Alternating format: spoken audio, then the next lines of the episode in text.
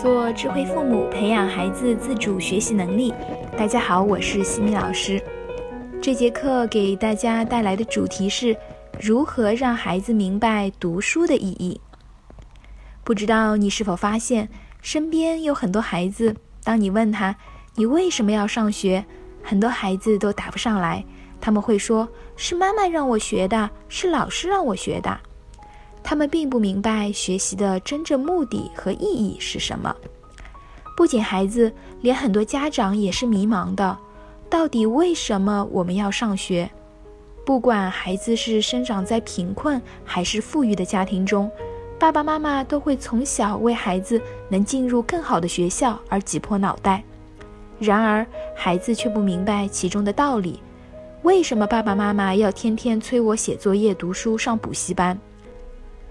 我们平时是不是会对孩子说：“孩子，你要好好读书，等将来考上大学才能赚钱过好日子。”但这并不是促进孩子学习的正确做法。首先，我们要消除孩子对读书的功利思想。读书从来不是教人们怎么赚钱发财，它的优势是在潜移默化中体现出来的。读书影响人们的是思维方式，培养人们的眼界，让人学会思考。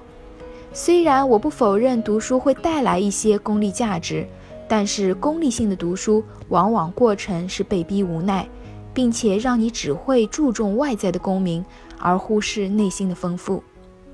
你会发现，功利性读书的人，他读书的目的只有一条，就是如何应对各种考试，并且千方百计地去取得高分。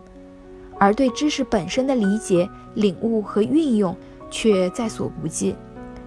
如果为了分数或者为了获得别人的认可而读书，那么你会失去这个过程带来的满足感，同时你还会将你的自尊置于你无法掌控的境地。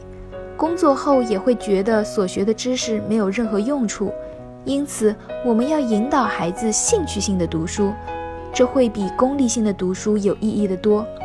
兴趣性的读书是一种内驱力，会让自己一直保持不断学习进取的心态，养成独立思考、发现问题、解决问题的能力。比如，我们可以在一次全家旅游中去引导和培养孩子对学习的认知。比如，可以这么问：“宝贝，你喜欢和爸爸妈妈一起旅游的感觉吗？”孩子的回答一般都是肯定的，然后再问：“那你以后想不想经常和爸爸妈妈一起旅游呢？”这一次的旅游是爸爸妈妈通过一年的努力争取来的，你想不想和爸爸妈妈一起努力再去旅游一下呢？这时候孩子的回答也是肯定的，然后再告诉孩子，家里每一个人的努力都很重要，爸爸要努力的工作。妈妈要努力的照顾宝贝，你也要努力的学习。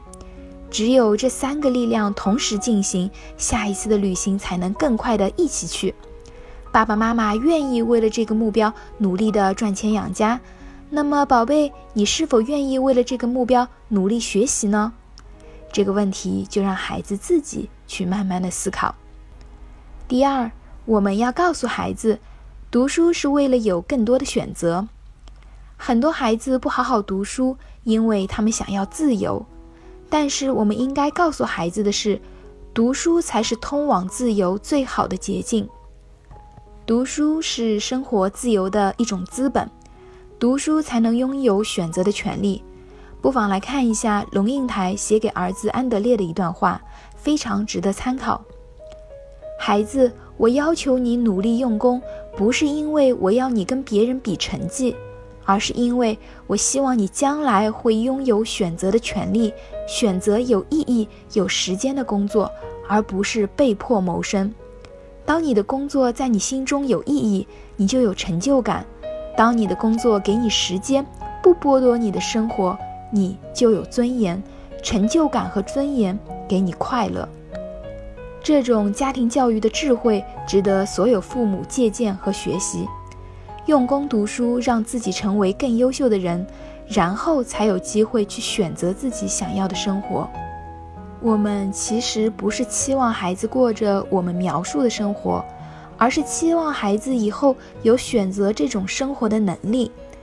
相信如果大家这样去和孩子交流，孩子不仅能够理解父母的用心良苦，也会从内心深处找到学习的动力。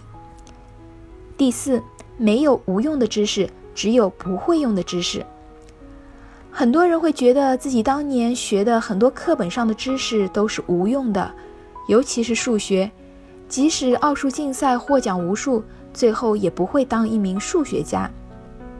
美国学者曾经有过一场关于为什么要学数学的讨论，其中一个中学数学老师的理由让人振奋。他说：“学数学就好像在健身房练习举重，有谁会在生活中用到举重呢？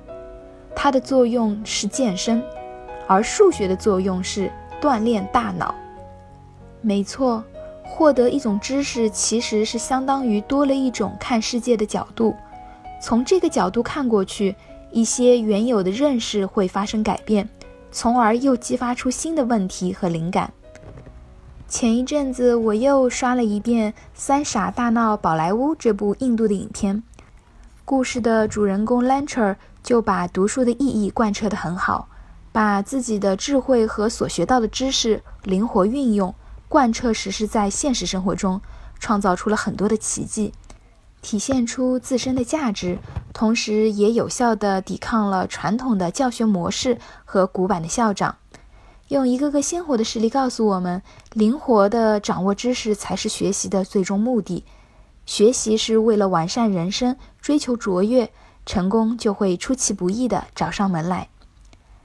在下一次的课程中呢，我将会为大家分享孩子写字差怎么办。